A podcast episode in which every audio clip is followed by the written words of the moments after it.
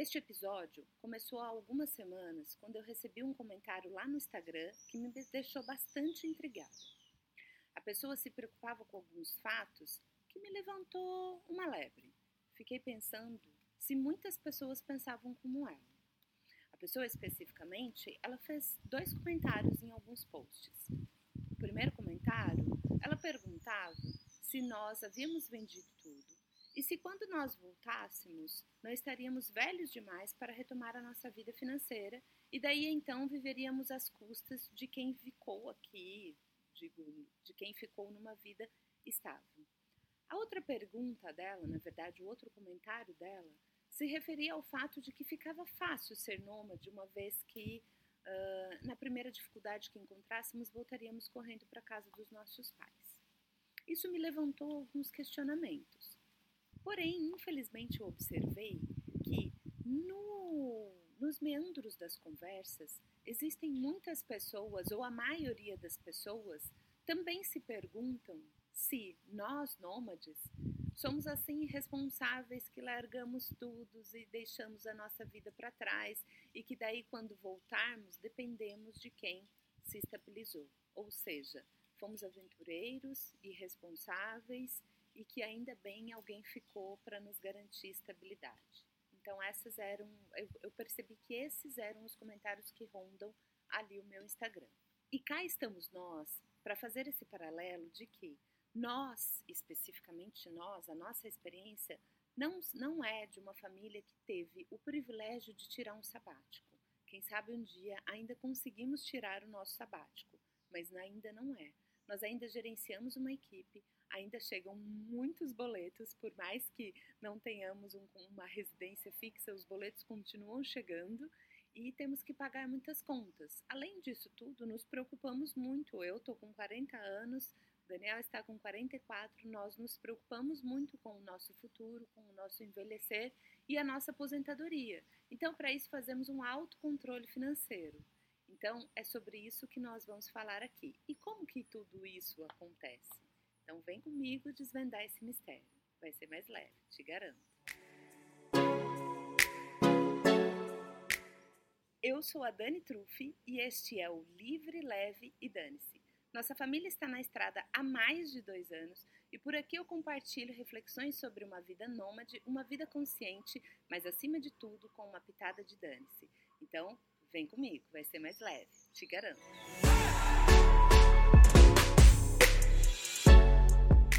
Uma das coisas que eu venho percebendo com o decorrer aqui das reflexões e de eu contar a minha história é o fato de que o nomadismo ele sempre esbarra no fato de que temos um estereótipo, esse estereótipo de que nós ou estamos de férias, né, ou que nós estamos do, numa férias estendidas, ou que nós não precisamos trabalhar, enfim ele sempre esbarra nesse estereótipo de que nós somos uma pessoa, somos pessoas diferentes, somos pessoas que não fazemos coisas comuns. Desde que eu comecei a compartilhar as minhas experiências e reflexões, eu percebi que nós esbarramos em um estereótipo onde não combina com uma mãe, uma pessoa de 40 anos, uma pessoa de eh, bem-sucedida.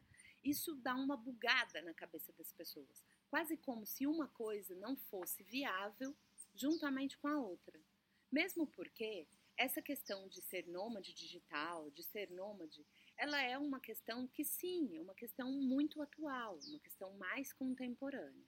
Desta forma, ela abrange muito mais os jovens e não aqui uma pessoa quarentona, certo? Então, a partir do momento que ela abrange mais os jovens, dá uma bugada na cabeça das pessoas quando as pessoas se esbarram com o meu tipo de pessoa, que é uma pessoa que faz o que a maioria das pessoas fazem.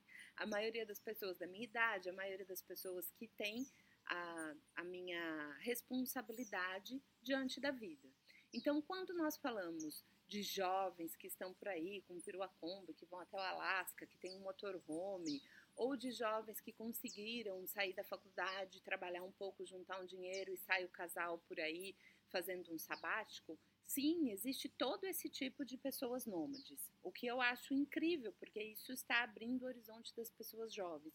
No entanto, não é o lugar que é o meu lugar de fala. Não é o lugar que eu estou aqui para contar. O meu lugar de fala é o lugar de fala das mesmas mulheres que estão nessas situações de ter que educar os filhos, de ter que questionar quais são os melhores caminhos, de ter que se preocupar com a alimentação, na minha idade, de ter que se preocupar com a saúde, de fato, de se preocupar com a aposentadoria, de se preocupar com as questões financeiras. Então eu percebo que o fato de ser nômade acaba se esbarrando nesses estereótipos todos. E daí as pessoas, algumas pessoas, procuram entender. Outras pessoas quase que automaticamente já colocam: ah, mas é fácil porque ela é uma irresponsável. Ah, mas é fácil porque ela vai saber o que ela vai ser financeiramente. Ah, mas é fácil. Então, na verdade, quando nós estamos falando de uma pessoa que tem uma consciência financeira ou que trabalha como todas as outras, administra um negócio e daí se responsabiliza pela educação dos filhos, dá realmente um conflito na cabeça das pessoas, quase como se uma coisa não pudesse existir junto com a outra. O que eu quero trazer aqui, a partir da pergunta fatídica que surgiu lá no Instagram, que se relaciona ao planejamento. Então, o primeiro ponto que eu quero dizer é que em uma vida nômade, você pode sim, assim como em qualquer outra vida, você pode meter o louco e sair por aí fazendo aquilo que te vem à telha. No entanto, para nós que procuramos ter uma vida consciente, nós entendemos que ter uma vida consciente passa por ter uma vida também com responsabilidades. E é claro que eu não estou dizendo aqui que as escolhas que eu fiz de responsabilidades são as mais corretas. Estou dizendo aqui que a minha vida consciente esbarra naquilo que eu considero que devo olhar como responsabilidade. Então, quando nós estamos falando de vida consciente, nós estamos falando de planejamento. E ao falar de planejamento, eu posso dizer que numa vida nômade, nós tivemos um planejamento que veio antes de viver essa vida, agora, durante essa vida, nós planejamos e nós também tentamos planejar o futuro. Como que nós é, estabelecemos esses três tempos, né? O antes, nós, por mais que eu diga que ah, nós saímos e fomos até a Bahia e de repente nós nos tornamos nômade, eu posso dizer que o planejamento já havia começado como? Nós já fazíamos um controle financeiro quando nós estávamos, estávamos em uma casa fixa. Nós já estávamos administrando o nosso negócio remotamente e nós já imaginávamos o que imaginávamos o que faríamos quando pudéssemos sair viajando por aí. Então, o nosso planejamento ele começou antes. O planejamento a curto prazo, a médio prazo, a curto prazo que eu quero dizer é que a gente planeja. Nós planejamos os caminhos, nós planejamos mais ou menos quanto tempo vamos, vamos ficar em cada casa e nós tentamos planejar o nosso futuro a partir do momento que nós entendemos que, uma, não seremos nômades para sempre é o que eu creio. Eu imagino que essa vida nômade, eu brinco que ela tem um prazo de validade, que é um prazo de validade aí de uns 5 anos. Afinal de contas, as crianças vão crescer, nós vamos envelhecer e essa vida cansa. Então, o nosso plano para daqui a algum tempo, a gente meio que já vai colocando na cabeça. Então, esses são os planos antes, durante, depois.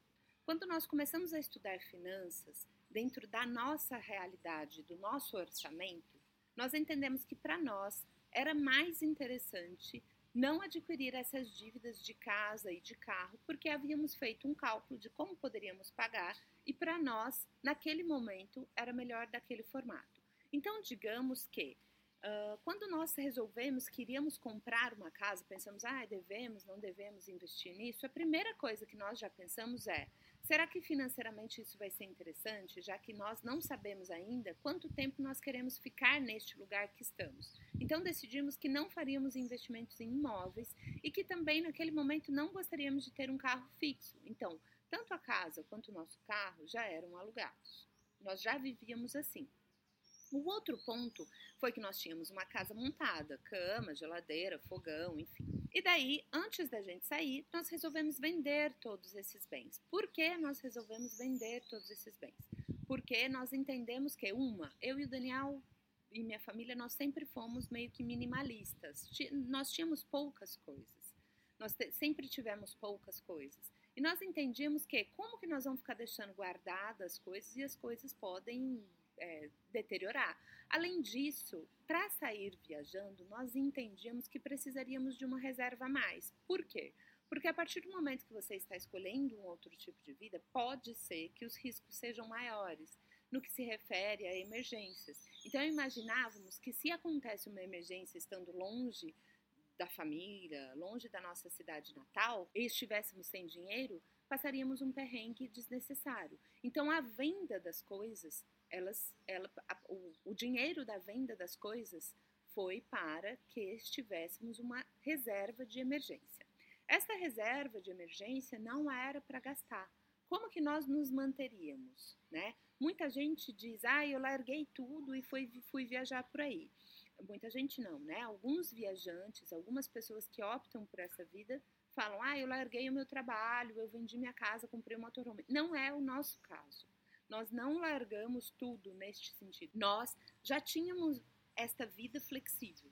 Então, nós somos de uma outra geração, não somos daquela geração que acredita que precisa ter uma casa, um emprego, depois os filhos, depois as férias serem na Disney, enfim. Nós não somos dessa geração de que significa estabilidade é você ter essas coisas.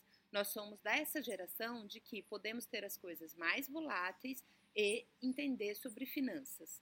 Mais ou menos é essa pegada que nós passamos a viver. Não só nômades, mas antes de sermos nômades. Quando nós resolvemos sair viajando por aí, então nós fizemos um ajuste do nosso orçamento familiar.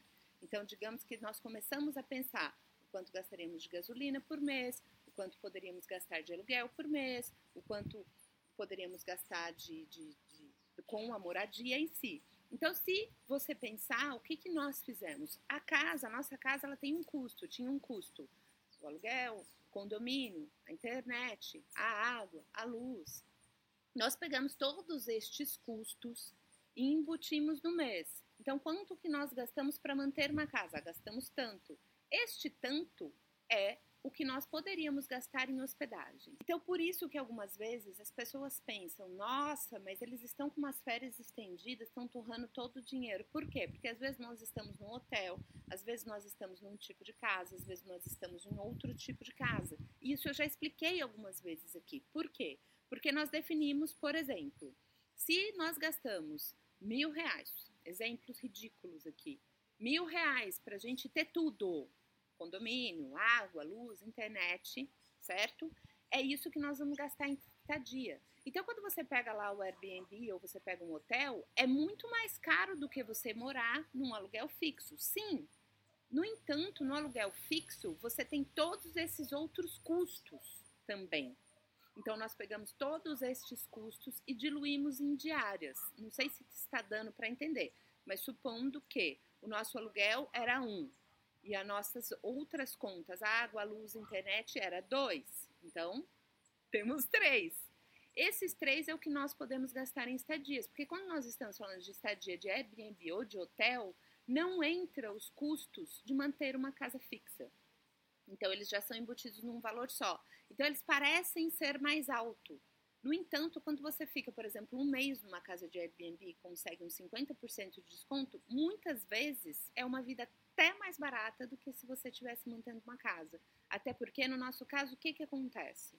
Supondo que nós temos um mês que a gente gasta mais, porque uh, aconteceu alguma questão de saúde, ou porque todo mundo foi no dentista, ou porque é início de ano e a gente acaba, é, é, final de ano e a gente acaba comprando mais presentes, mais coisas. Então, nós daí optamos por uma estadia mais barata. Desta forma, as contas ficam equilibradas mais do que se estivéssemos numa casa fixa. No entanto, sim, exige mais disciplina e mais controle financeiro. Então, o que nós entendemos é que estabilidade, para nós, depende de controle financeiro, saúde financeira e de entrada de renda, e não de endereço fixo ou de pertencer ao clube padrão de vida. É mais ou menos isso.